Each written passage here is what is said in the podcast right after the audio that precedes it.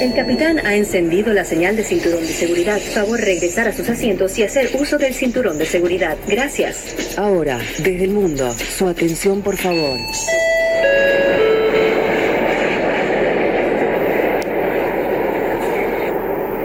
¿Dónde esté? House, New York. Desde la web y tu móvil. Wherever you are. Seguí escuchando House New York. Escribinos al WhatsApp más 1-929-388-7776. House, New York.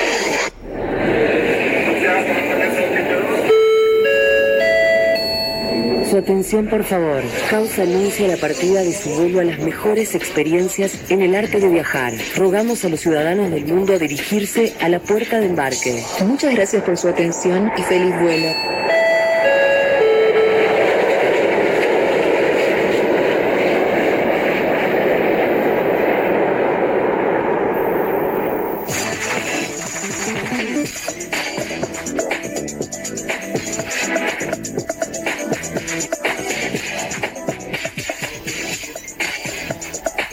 Amigos de su atención? Por favor, un placer saludarlos nuevamente desde los controles allá nuestro querido amigo Enrique Navarro en eh, Nueva York. Eh, y bueno, allá en París, nuestro querido amigo Jorge Camacho. ¿Cómo estás, mi Jorge de Oro? Hola, todo bien, todo bien por acá. En el otoño encantador por la ciudad. Oye, me encanta cuando en París eh, es otoño y empiezan a caer esas flores eh, color eh, color cobrizo, ¿no? Este ese ese cambio que sea tan tan precioso, tan importante. Eh, bueno, hoy vamos a tener un, un gran invitado que es Gio Ripley desde allá de República Dominicana, un, amigo que es historiador, es, eh, músico, actor, gastrónomo. Bueno, la verdad es que Gio Ripley siempre ha sido un, un, eh, un personajazo. No, aquí estaba Ahora sí ya estamos bien, ya no le muevas, ya no le muevas, Gio. ya estás ahí conectado, ya nos escuchas. Bueno, vamos a darle la bienvenida a nuestro querido Gio Ripley aquí en su atención favor, transmitiendo desde Manhattan. Bueno, fíjate, estamos enlazados, eh, Nueva York, con, con, con Enrique, este, estamos enlazados a Argentina, Jorge Camacho en, eh, en París, en Francia, en París, y en República Dominicana, mi hermano del alma, Gio Ripley. ¿Cómo estás, Gio? Pues estamos bien, muy contentos. Siempre Skype se pone difícil con República Dominicana. Ah, bueno, pero, pero es genio, ¿no? ¿Eh?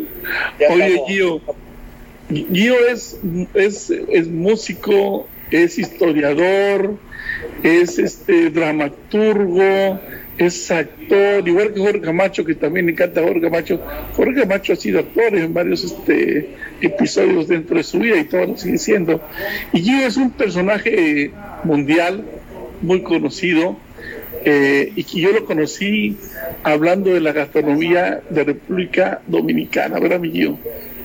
Así es, así es. Nos conocimos en el noveno encuentro internacional gastronómico y no nos conocimos, fue reencontrar un hermano Ahí en, la- en, en- nuestra querida Habana, en La Habana. Sí, en sí. La Habana. Y, y, y Gio eh, eh, platica, y es un embajador de, de, de, de una, de un alimento, no sé cómo le diría yo, que es ícono en muchos países, como es el casabe, ¿verdad, querido Gio? El casabe, que es un alimento precolombino, y fue para mí y para muchos historiadores y etnógrafos el primer plato de la comida fusión de España América. Porque el casabe por sus propiedades podían utilizarse en todas las travesías porque no generaba los hongos que generaba el, el pan de trigo. A los dos, tres días en alta mar ya producía hongos y era incomible. Sin embargo, el casabe, pues, por su constitución, no desarrollaba eso y fue llamado el pan de Indias.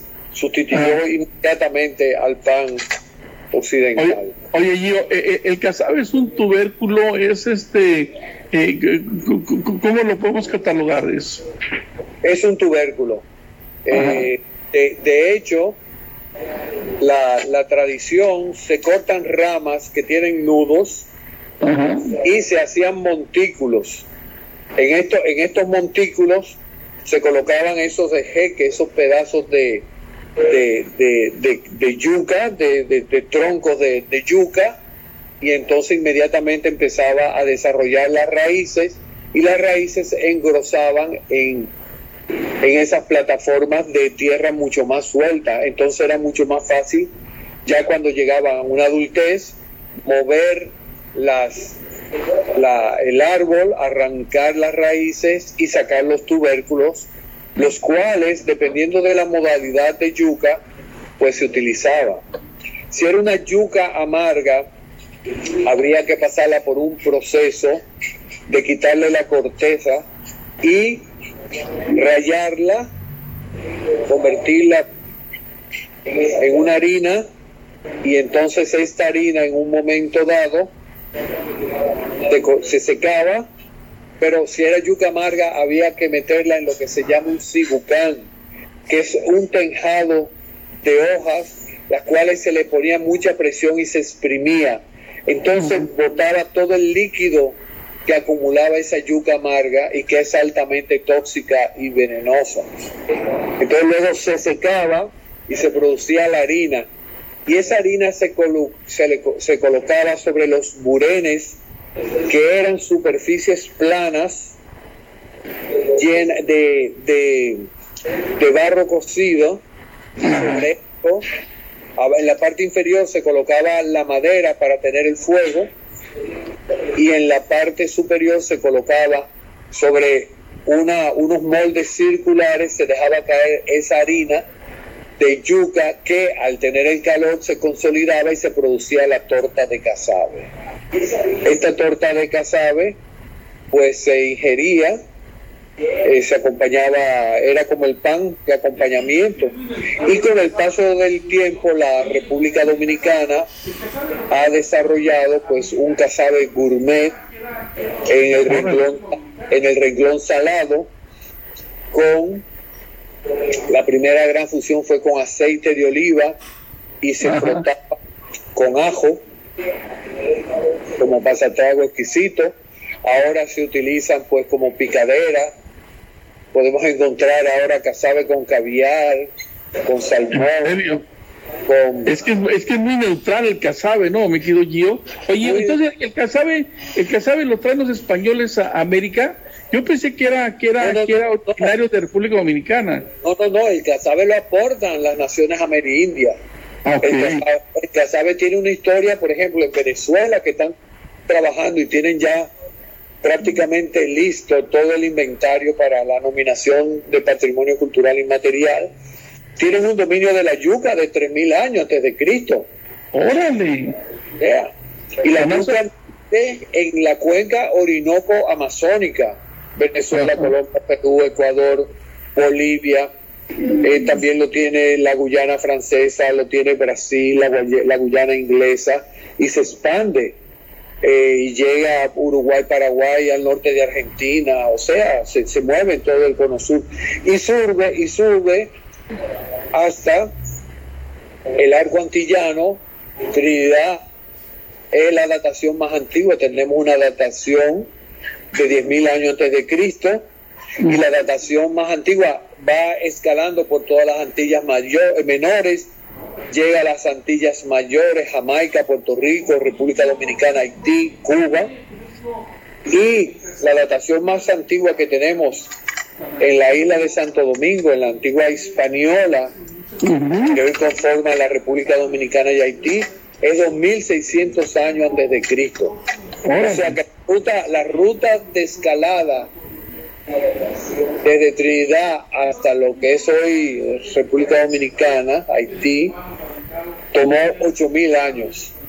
Órale. En 8 años llega esa tradición. O- o- oye, Gio, ¿por qué, por, por qué, por qué, por ejemplo, eh, el casabe, siendo un alimento tan, tan, tan antiguo, tan conocido, inclusive que hacen muchas fiestas eh, para el casabe y muchos festivales que se ¿Por qué, ¿Por qué en México no, no fluyó este, o solo que tenga otro nombre, no, no, no, en México el casabe no es conocido. Y no sé tú, Jorge Camacho, si habías oído hablar del casabe, tú que eres cubano, radicado, bueno, ya nacionalizado, ya eres francés, pero tú que eres cubano, ¿ya habías oído hablar ahí en Cuba del casabe?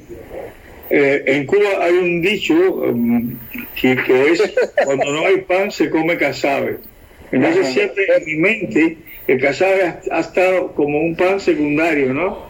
Y, lamentablemente aquí en París las panaderías se han abierto a, cosas nuevas, pero hay, algunas cosas que le llaman casabe, pero que no son realmente eso. Y ahora lo busco, me gustaría probarlo y tener un contacto con el casabe, pero eh, no tengo francamente cómo, porque como tú dices, es, tiene algo muy regional, se encuentra en una parte del mundo y de ahí no ha logrado expandirse. Sí, sí, en México, quiero, quiero, quiero decirte una cosa, Jorge, yo, yo, yo supe del casabe, y mira que yo soy gastrónomo, eh, hasta que fui a Cuba y conocí a Gio, y, bueno, realmente el, el casabe es un ritual, o sea, para, para, la, para, para, los latinoamericanos es, es algo como, eh, va, yo me imagino que los incas, eh, eh, que, que, los incas veneraban el casabe, ¿no, Gio? Sí, quiero decirle algo, el mayor productor de casabe en Cuba es la provincia de Holguín en este momento y es exquisito el casabe cubano. Y en ese noveno encuentro que tuvimos, logramos tener una mesa específica del casabe con una participación cubana, con una participación venezolana, colombiana, puertorriqueña, dominicana y centroamericana. Guatemala tiene el casabe. Los grupos garífuna, cuando fueron sacados por los ingleses de las Antillas inglesas menores y fueron esparcidos por todo Centroamérica, fueron llevados a Panamá, Honduras, que es el mayor productor de casabe de Centroamérica, Guatemala, Belice, y me dicen que en el sur de México, hasta ahí nada más. En Yucatán, sí, yo recuerdo que encontré casabe en Mérida, y, estamos haciendo los contactos. Lo interesante es que la tradición del casabe se da en todas las Antillas y llega hasta Panamá históricamente, pero recuerden que Panamá era parte de Colombia. La selva orinoco amazónica también toca mucho en, en la zona del Darién y se expande el casabe. Y ahí como que se corta. Pero luego con la expansión de esos grupos garífuna, pues llevan el casabe a estos países que les mencioné. Es interesante que en la siempre hablamos de los taínos como, como nuestra, nuestra primera eh, poblamiento indígena, pero el, taíno fue el, último. los primeros poblamientos indígenas eh, vienen del Alto Orinoco y traen en asentamientos eh, saladoides y ostionoides, estamos hablando eh, mil años antes de los taínos, por lo menos, y quizás un poco más. en un momento dado, tenían la divinidad de Yocajú Baguá Maurocoti. Yocajú, señor de la yuca. Baguá, que vino a través del mar. Maurocoti, que tuvo madre, pero no antecesor masculino. Yucajón se representaba en una piedra triangular de tres puntas, que se le ha llamado trigonolitos, y tenía, podía simbolizar un tubérculo de yuca, o podía simbolizar también la montaña de Cauta, de donde nacen los grupos que poblaron la isla. Y ese, ese señor de la yuca, ese trigonolito en forma triangular que le da el nombre, cuando se hacía esta plantación con los ejeques, con los troncos del- de, de- las matas de yuca en los montículos que se hacían, se buscaban esos trigonolitos y se enterraban de forma invertida y los agricultores orinaban sobre ellos, transformándose ritualmente ellos en el Señor de la lluvia. ¿Para qué? Para que al ellos hacer el ritual como Señor de la lluvia, orinando sobre el símbolo de Yopajú, tuvieran buena plantación, tuvieran buena cosecha y fueran abundantes. Hay una historia registrada en Crónica de India que unos agricultores eh, indígenas, taínos, preparan una tierra y uno le dice ahora, busquemos los santos de la iglesia porque estos semíes, que es la forma de llamar a la divinidad que nos han dado los españoles sí son buenos, y tomaron las imágenes de esos santos y la enterraron y orinaron sobre ellas para tener buenas cosechas. Al saberlo las autoridades terminaron eh, con la pena de muerte para estos dos indígenas que utilizaron pues el, el ritual indígena y utilizando a los santos católicos lo hicieron y eso fue considerado pues como una herejía por la Sagrada y Santa Inquisición. Claro. Oye, qué, qué, qué, qué- interesante platicar con, con Gio. Siempre, como decimos los mexicanos, es un agasajo, ¿no, Jorge? La forma como expresa, como cuenta. Eh, eh, ¿Te imaginas eh, hace 1200 años cuando los amerindios empiezan a consumir yuca y te transforma y te transporta? Bueno, tú, tú, tú, tú como actor, Jorge Camacho, pues lo sientes perfectamente bien. Eh, tú eres una, una persona que transmite siempre esas, esos tres libros que tienes ahí eh, sobre, sobre Cuba y algunas escenas que he visto de, de algunas novelas con las que has tenido. eh, ese, ese, ese, ese sentido de transmitir no lo tiene cualquier persona, ¿no, Jorge? Bueno, Yo creo que toda persona que lo desee puede transmitir.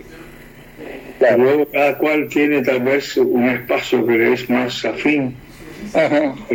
Pero no es un no es un talento divino, es una voluntad humana. Bueno, pero, pero, pero hay gente que se le da.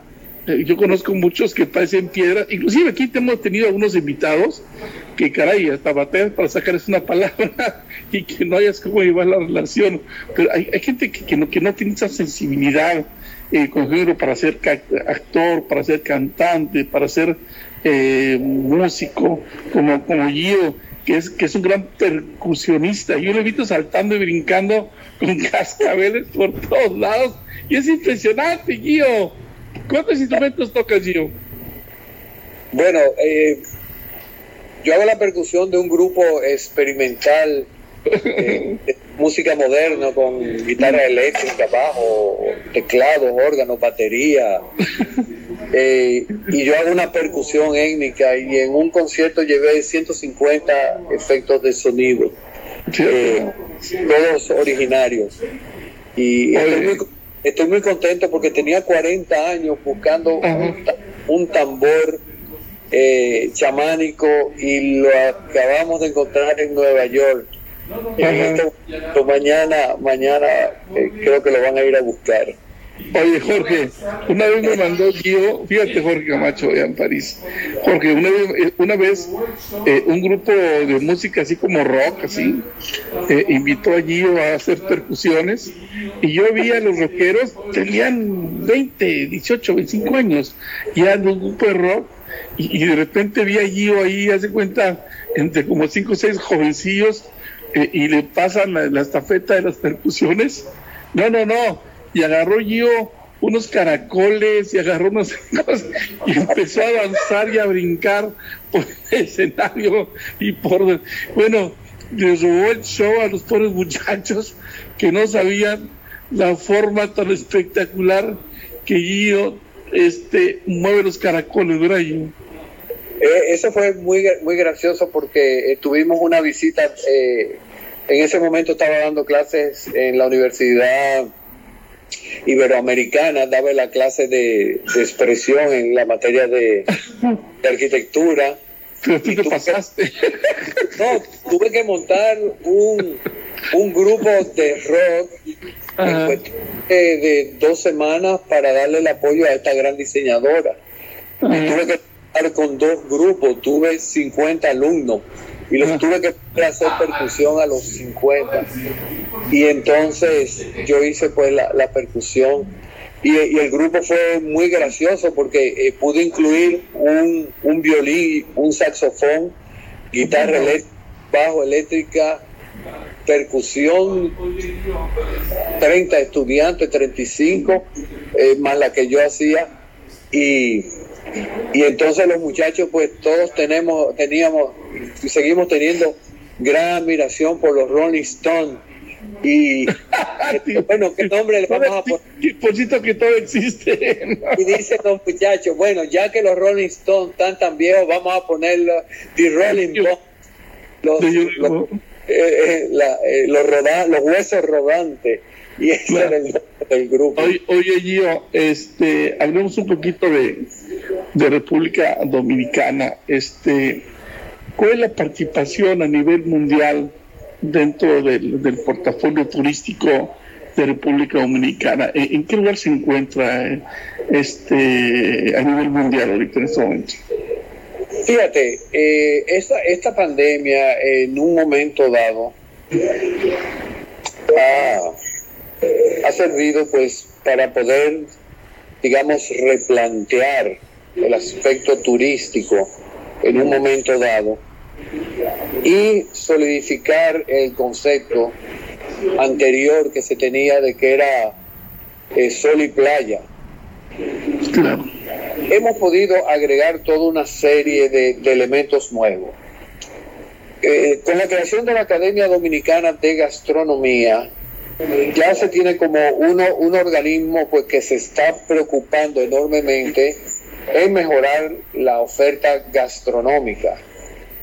Al crearla y tener pues como, como presidente de honor a José Carlos de Santiago, pues se ha convertido en un aliado estratégico para que el destino gastronómico de no solamente la ciudad de Santo Domingo, ciudad primada de América, sino en todos los sectores turísticos, pues el elemento gastronómico de un salto en términos de calidad.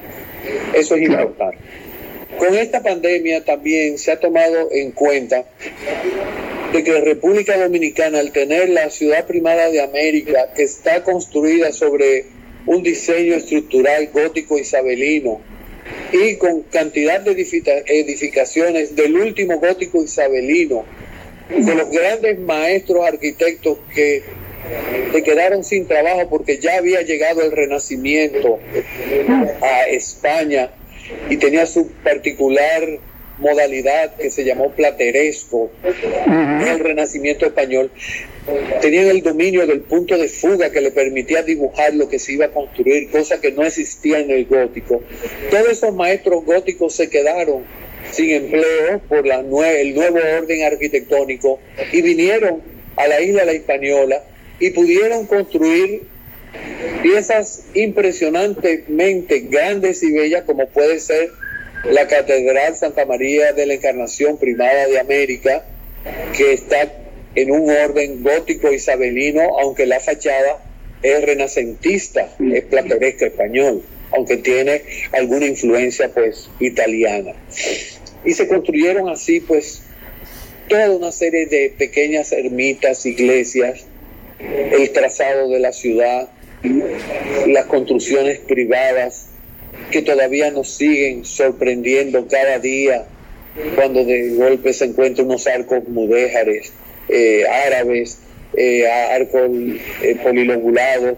Tenemos una ventada geminada gótica isabelina, la única que existe en América, en el, lo que es actualmente el, el Museo de la Casa de Gorjón, Museo de la Familia Dominicana del siglo XIX. Eh, tenemos eh, la primera Real Audiencia, eh, Palacio de la Inquisición, Capitanía General, primer Palacio Virreinal de América. O sea, y todas estas construcciones pues son un gótico tardío. El gótico, el último gótico isabelino no se estudia en España. Hay que venir a República Dominicana a estudiarlo. Y eso nos ha hecho comprender que tenemos que implementar pues un turismo cultural que se basa en las construcciones coloniales que son de gran riqueza. Eso le da un extra a la ciudad colonial. Pero tenemos una importantísima pues población indígena con todo este proceso evolutivo, desde grupos cazadores, recolectores nómadas, 2600 años antes de Cristo, hasta el momento taíno, donde había ya división geográfica, habían cinco grandes cacicazgos en la República, en la isla entera, en la isla La Española, en un momento dado, los cinco cacicazgos con divisiones jerárquicas, y todo eso pues lo encontraron los españoles.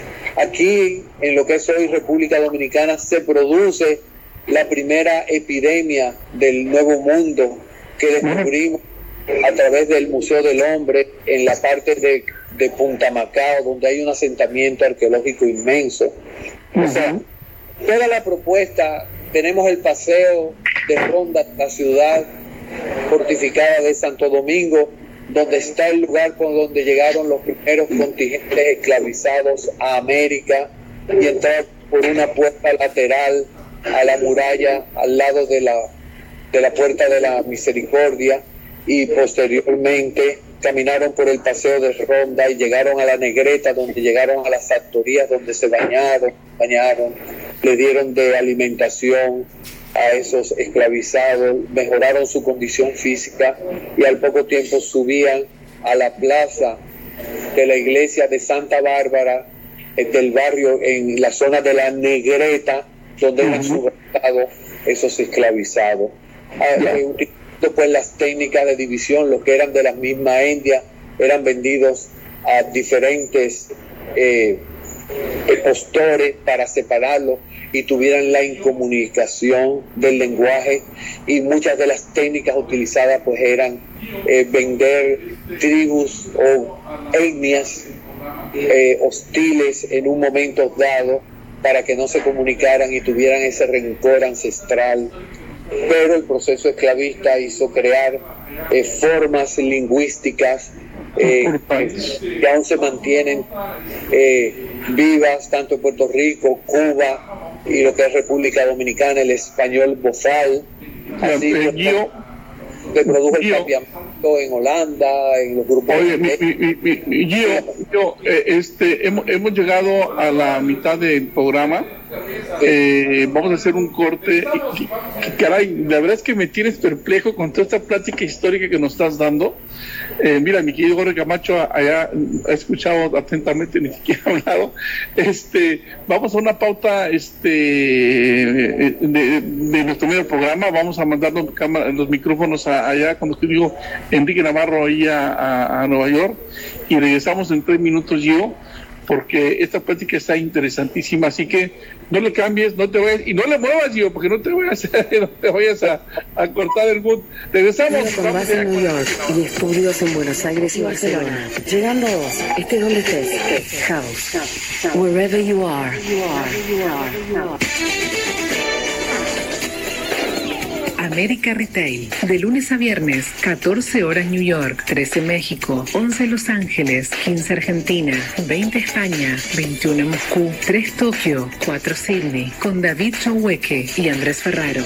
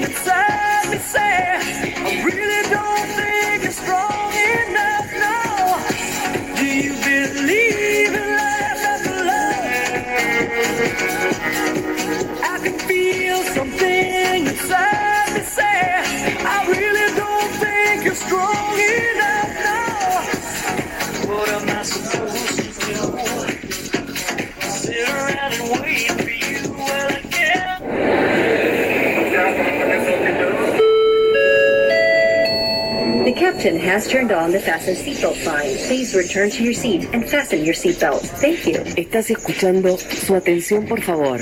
Estás en House.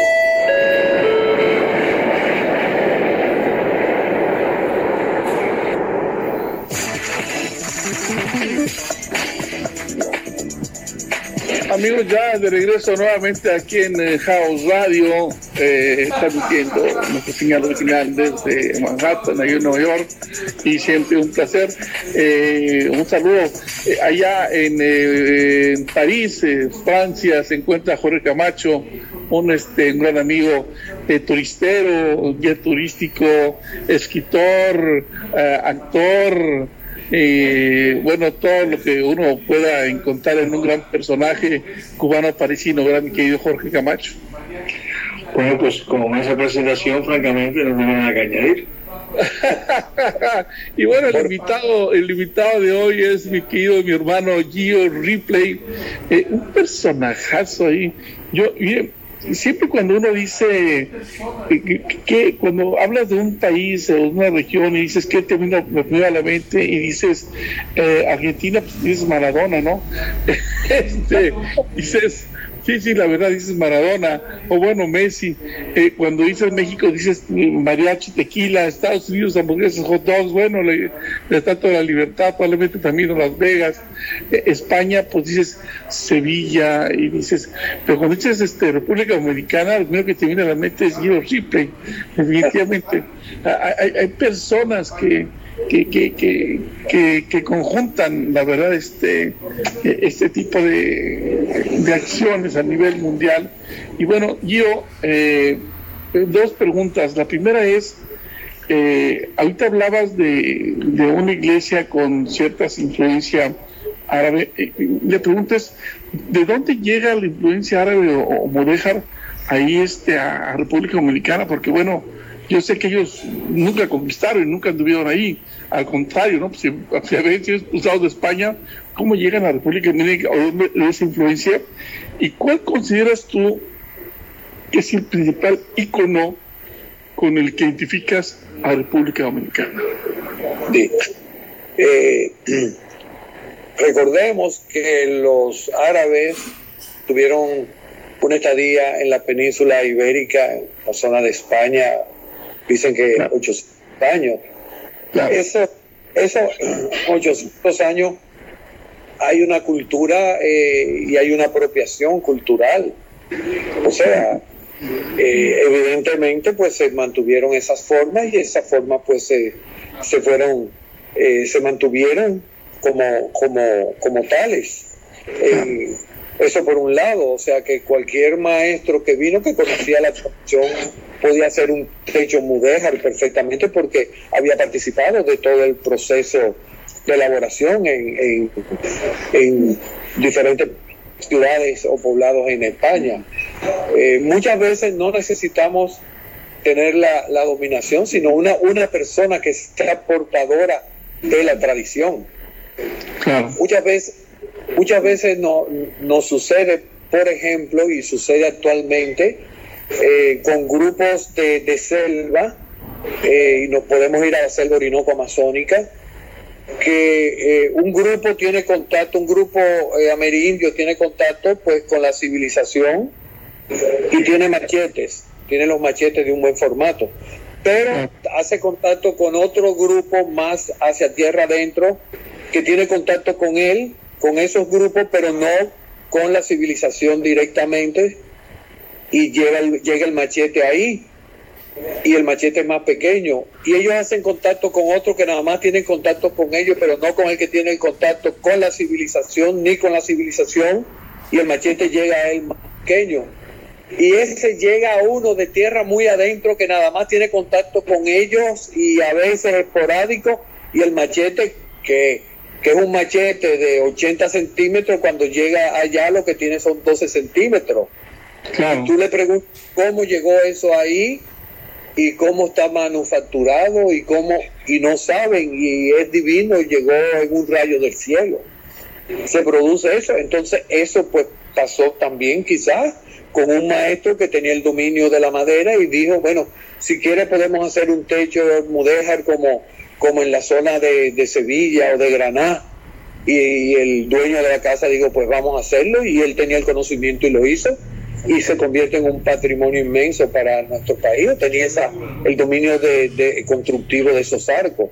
Entonces, la cultura se mueve así. Hace un tiempo, eh, viajando muy, muy al sur profundo, eh, llegando a Pedernales, eh, que queda en la frontera con Haití, encontré un restaurante eh, de pueblo de, de, de, de Campilla que decía comida criolla y la comida criolla decía eh, sancocho, que es una sopa, es como un caldo, podía, es la ¿no? tropical de, un caldo gallego con verduras y tipos de carne, pero decía, decía también eh, pizza, esp- espagueti a la boloñesa con, con comida criolla, quipes árabe, pero aquí con la inmigración de, de, de, de los países árabes que fue bajo el imperio otomano, aquí le decimos turco a todos los árabes, a los Claro. sirios, libaneses, a los palestinos, son turcos porque vinieron con pasaporte turco, y el kipe se vendía en la calle y ahora es comida criolla. Órale.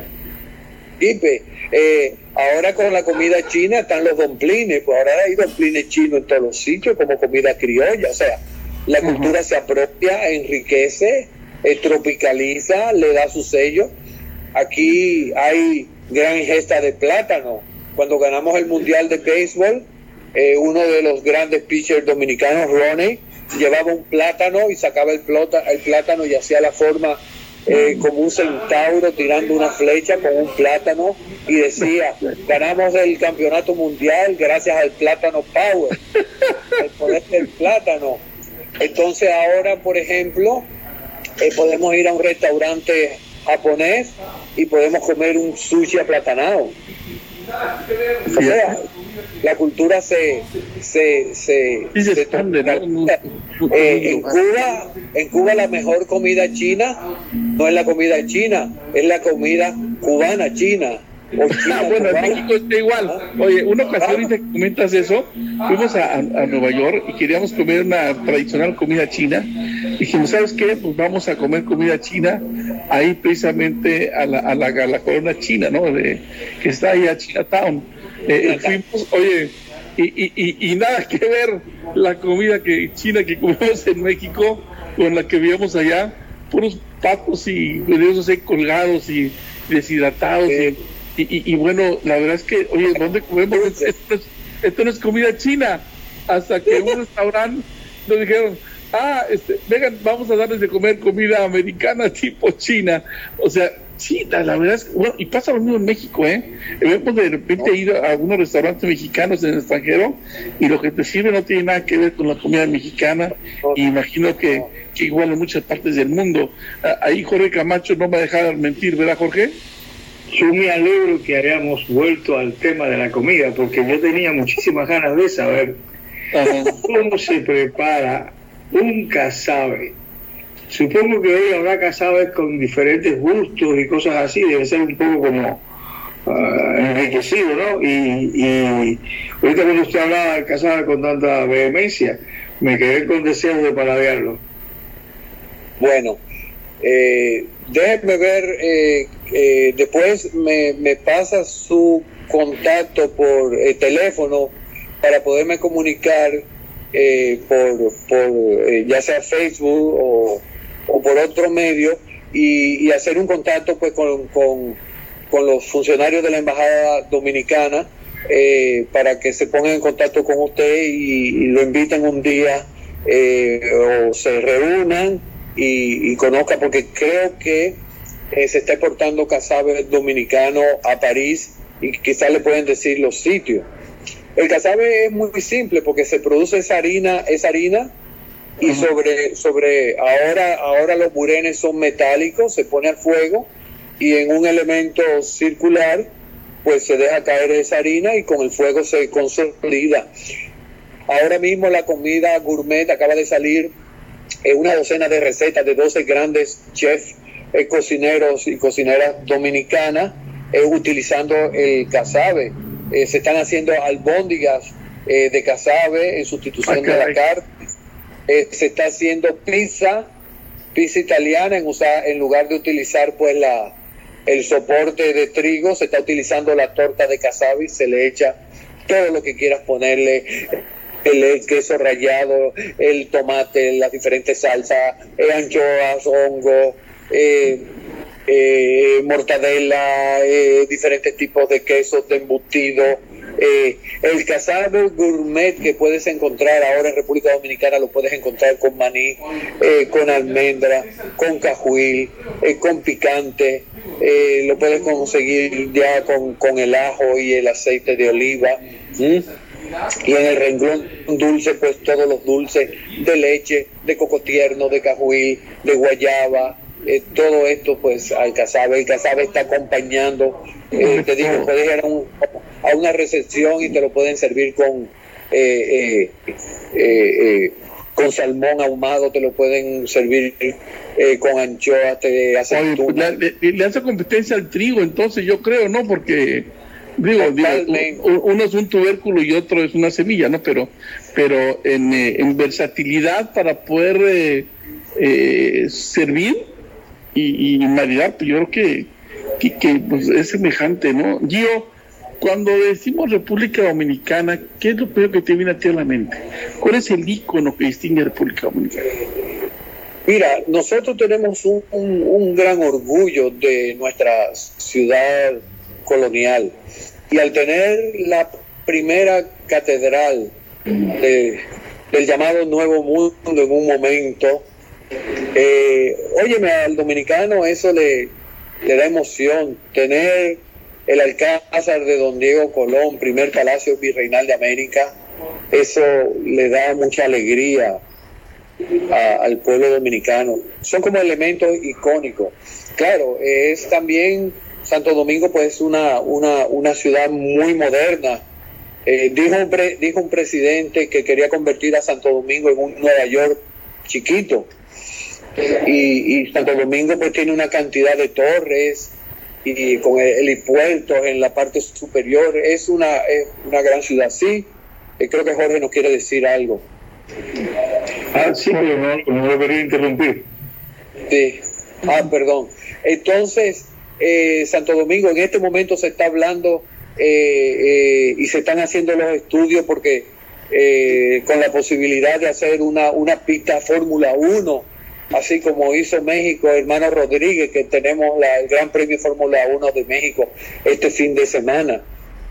Eh, la posibilidad de hacer un- una pista Fórmula 1 en República Dominicana. Eh, República Dominicana eh, eh, tiene eh, las alturas eh, en términos de naturaleza de los picos más altos de todo el Caribe.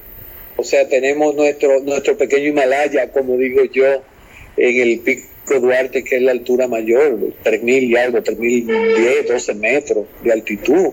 O sea, que no es nada eh, de grandes alturas, pero para una isla del Caribe es muy alto. Tenemos un ecosistema muy hermoso, donde tenemos pues desde, desde a nivel del mar a esas alturas, eh, eh, pueblos y ciudades que cuando viene a final de año pues hay que abrigarse porque la temperatura puede ser una media durante el día de 8, 9, 10 grados y en la noche bajar hasta 0 grados. Eh, caer grandes granizadas que convierten pues, los espacios en, territorios blancos que hace parecer como que ha nevado. O sea, las playas son espectaculares, kilómetros y kilómetros de playas de arenas blancas.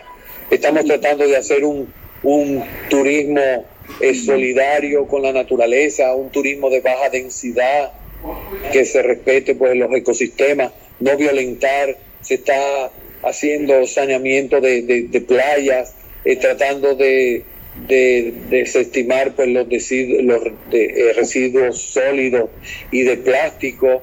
Estamos creando parques energéticos inmensos a través de energía solar y energía eólica. Eh, o sea que, que Santo Domingo, República Dominicana, se está preparando para un futuro. En términos del turismo, sí, Y tengo que porque ya me doy cuenta que cuando usted comienza a hablar de todo lo bueno que tiene República Dominicana, es, imposible de pararlo. Tiene una, es- tiene una admiración eh, totalmente desbordante por ese país en el que eh, vive.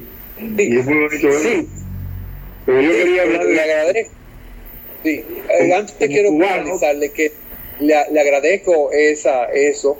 Eh, sí, yo pienso que puedo tener una gran pasión. Dirijo el Departamento de Patrimonio Cultural Inmaterial, la parte más sutil de la cultura, lo, lo primero que se pierde. Pero déjeme decirle que todo esto pues también es con grandes luchas, con grandes, eh, eh, con grandes oposiciones a mantener formas, digamos, eh, dañinas.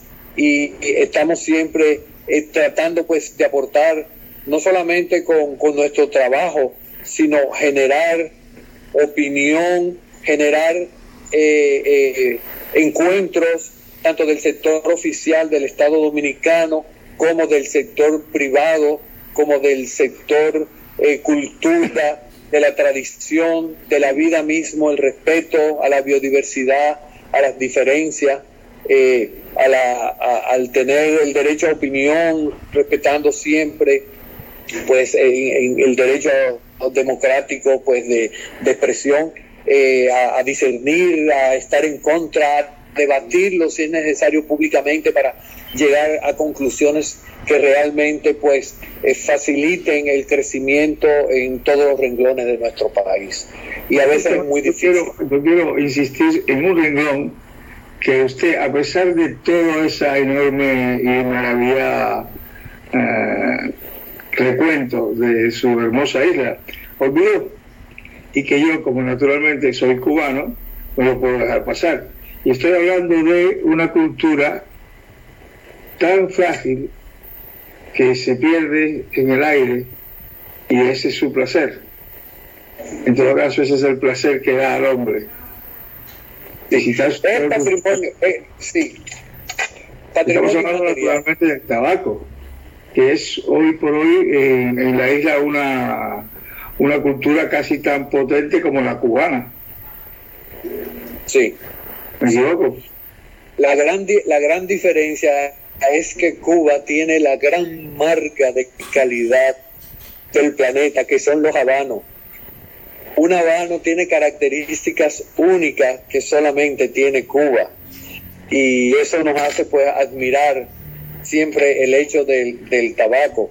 Cuando estuvimos en el noveno encuentro gastronómico, eh, tuvimos eh, el, el honor de poder visitar la fábrica Coiba del Laguito, que es la, la, la gran fábrica, y realmente soy un, un conocedor y degustador pues, de, de puros, de cigarros, y claro, eh, los habanos es una marca de calidad.